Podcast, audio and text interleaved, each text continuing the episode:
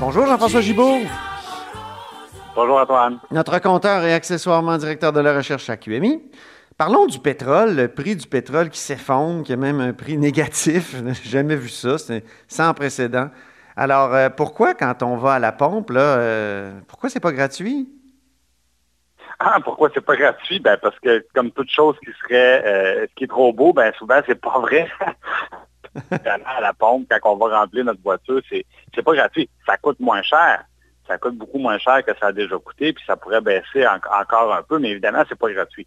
Pourquoi c'est pas gratuit? Parce que, outre le pétrole brut, bien évidemment, ce pétrole-là, il faut le transporter, il faut le raffiner, euh, il faut que le dépanneur, la station de service qui vous le vend fasse leur profit, parce que euh, il y a la, majorité des ponctions en taxes aussi qui s'ajoutent à ça. Donc, vous payez votre essence un peu moins cher, mais évidemment, on ne vous paye pas pour faire le plein de votre voiture. Par contre, pour ce qui est du brut, ça peut paraître étonnant, mais oui, euh, on affiche des prix négatifs. On a vu ça dans les marchés américains hier, euh, déjà l'explication est complètement autre. C'est-à-dire qu'il y a tout un, marché euh, à la fois spéculatif, mais à la fois de sécurisation d'approvisionnement euh, à grande échelle. Donc, ce que ça veut dire, par exemple, c'est que si vous êtes une compagnie aérienne et que vous brûlez énormément de kérosène, ben, vous allez vouloir sécuriser les prix à l'avance pour être capable de bien contrôler votre entreprise. Donc, vous allez signer à long terme avec un fournisseur et dire, moi, je m'engage dans un mois à acheter telle quantité de carburant à un prix bien défini. Et, c'est ça maintenant qui pose problème parce que ce qui arrive, c'est qu'il y a des gens comme ça qui avaient planifié des achats de carburant pensant que l'économie, évidemment, se comporterait normalement. Et là, soudainement, tout arrête. Il n'y a plus de consommation, il y a moins de transport, il y a moins de demandes. Et là, on se met à stocker, stocker, stocker. Puis finalement, on n'a plus les moyens de stocker. Alors, qu'est-ce qu'on fait? On ne peut plus prendre livraison des quantités qu'on avait réservées. Et c'est là qu'il y a des personnes comme ça au niveau industriel, au niveau commercial, qui vont commencer à dire, écoutez, moi, je me suis engagé par contrat à prendre une livraison d'une quantité très importante de carburant à telle date.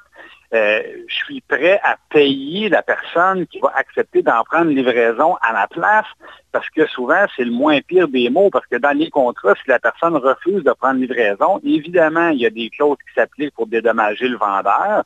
Alors, la personne essaie de trouver quelqu'un qui va lui charger un prix qui est en bas de la pénalité qui serait exerçable pour ne pas prendre euh, la livraison euh, des, des, quantités de carburant à échéance du contrat comme il est prévu. Et c'est là qu'on se met à avoir des gens qui disent, bon, ben moi, là, je serais prêt à payer quand même assez cher pour que quelqu'un me débarrasse de mon contrat. Et c'est là qu'on voit l'apparition des prix négatifs. Mais là, on n'est pas dans une dynamique qui est celle de monsieur, madame, tout le monde qui va remplir sa voiture, évidemment, à la station-service. Mais pour le Québec euh, et pour l'Alberta, ça a des impacts, là, cette, cet effondrement du, prix-là. Euh, l'économie de l'Alberta, c'est catastrophique, mais est-ce qu'il s'en tirerait mieux avec un, oléoduc, comme euh, Jason Kenney a semblé le dire? Ben, C'est-à-dire que les, le problème avec l'Alberta, c'est qu'ils ont fait à croire à leurs citoyens que la relance de l'Alberta, qui allait déjà mal avant la crise, là, que la relance de l'Alberta euh, pouvait reposer sur une croissance du marché du pétrole puis une augmentation des prix. Bon, c'est dur de se tromper plus que ça. Euh, et surtout, c'était mal parti. Donc, déjà, il y a deux mois, quand euh, les Russes et l'OPEP donc l'organisation des, producteurs, des pays producteurs de pétrole, ont pas été capables de s'entendre sur une planification du marché. Parce qu'évidemment, le pétrole, euh, tous les économistes vous le diront, essayer de comprendre les dynamiques de ce marché-là, c'est à peu près impossible parce que justement, ce n'est pas un marché libre. Et quand euh, les cartels n'arrivent pas à s'entendre, ben, il y a des guerres de prix. Donc, ça avait commencé à faire, à faire mal, cette guerre de prix-là, bien avant la COVID-19. Et là, la COVID-19 s'ajoute à tout ça. Puis c'est la tempête parfaite pour des gens comme, comme l'Alberta. Et là, eux, évidemment, c'est qu'ils ont des problèmes de prix, alors oui, un oléoduc à plus long terme, mais à court terme, il faut être bien conscient d'une chose, à toutes les fois qu'ils vendent un baril, ils perdent de l'argent parce que produire du pétrole en Alberta, ça ne coûte pas le même prix que produire du pétrole en Arabie saoudite ou au Koweït. Il y a des endroits comme ça où on est capable de produire des barils de pétrole à moins de 10 le baril.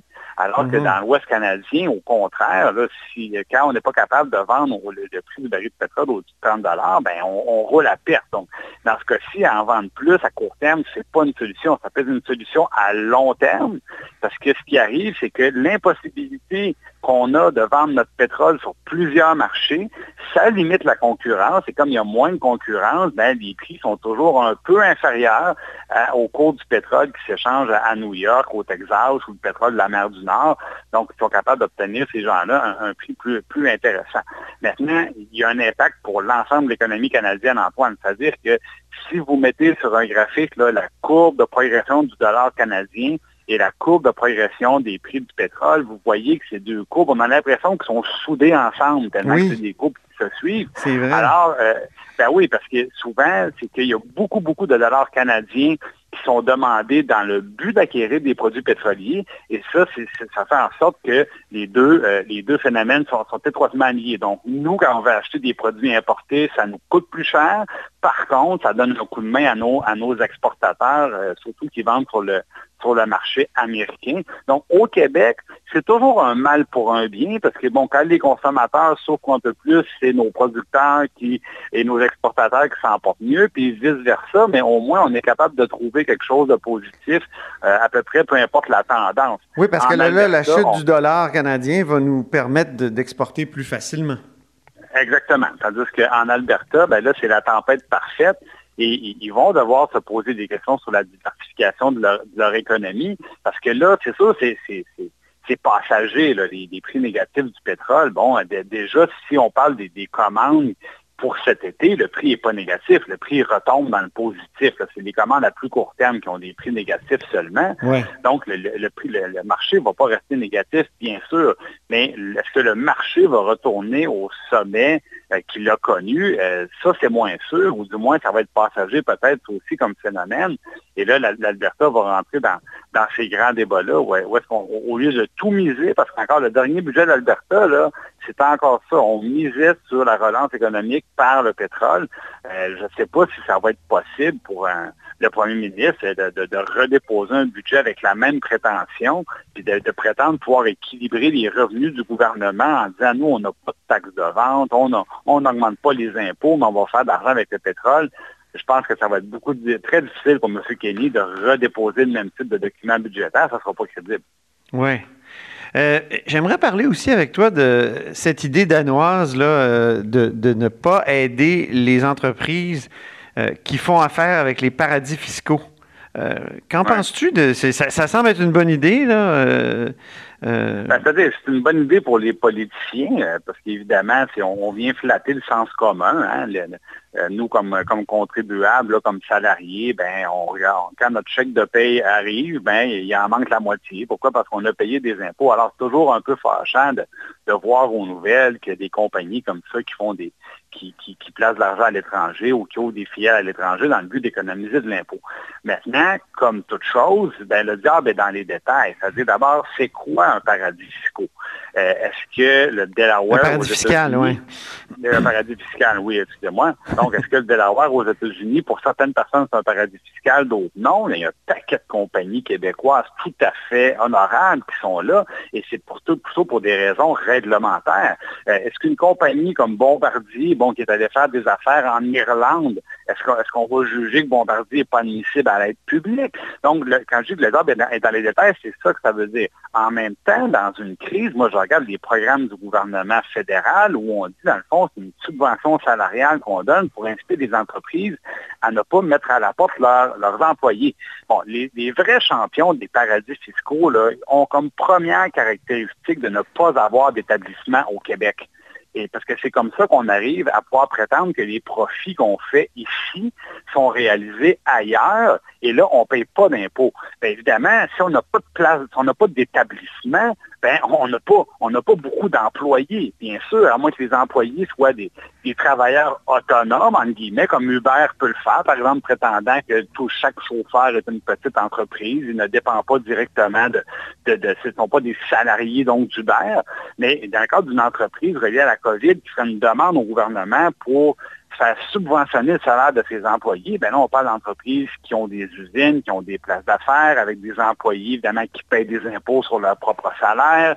Euh, il y a une production où on peut mesurer la, la valeur ajoutée. Donc, il peut y avoir des entreprises là-dedans, évidemment, qui vont euh, placer, faire des placements à, l'étranger. Bon, il peut y avoir de la planification fiscale. Euh, oui, ça existe. Agressive. Vraiment. Agressive. Mais, mais pour dire, est-ce que les entreprises comme ça qui ont des problèmes à garder leur main-d'œuvre, est-ce que c'est un problème répandu que de dire que ces entreprises-là sont à la fois des champions des paradis fiscaux et c'est là-dessus qu'il faudrait les attraper? Moi, je pense pas. Parce que tant qu'à ça, exigeons, exigeons que chaque entreprise qui frappe à la porte du gouvernement euh, renonce, à que les gens renoncent à leur, rémunération variable. Exigeons qu'ils soient tous payés au salaire minimum. Je veux dire, quand on commence à ce jeu-là, ben, il n'y a pas de fin. Mais ultimement, l'objectif, c'est quoi? C'est de préserver des emplois. On veut qu'il y ait le moins de personnes possible qui s'en qui, qui, se dirigent vers la porte de, l'assurance emploi ou qui s'en est vers le, chèque à 2000 dollars de M. Trudeau. Alors, c'est ça l'objectif. Et je pense que si actuellement on a des, des, clôtures à poser, c'est plutôt au, niveau d'autres mesures, comme par exemple, les, pour les petites entreprises, on peut assez facilement, donc il n'y a pas beaucoup de critères, obtenir un prêt de 40 000 Et le gouvernement dit même, ben, si vous le remboursez à échéance convenue, ben, vous remboursez seulement 30 000, puis vous mettez 10 000 dans vos poches. Merci, bonsoir. Ben là, moi, j'ai déjà plusieurs personnes autour de moi qui me disent, écoutez, je me suis informé, puis euh, les critères sont, sont tellement vagues, sont tellement faciles à, remplir que moi, je vais faire la demande, même si j'en ai pas besoin, puis ben, je vais me faire 10 000 puis je vais placer ça dans mon CELI. Alors là, je pense qu'il y a un vrai problème d'abus de, de, programmes qui sont mal ciblés.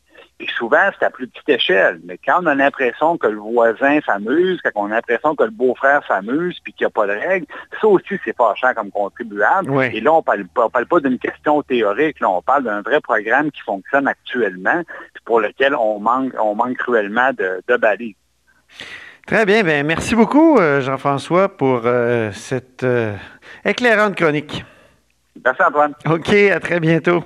Jean-François Gibault est évidemment notre compteur et accessoirement directeur de recherche à QMI. Vous êtes à l'écoute de là-haut sur la colline.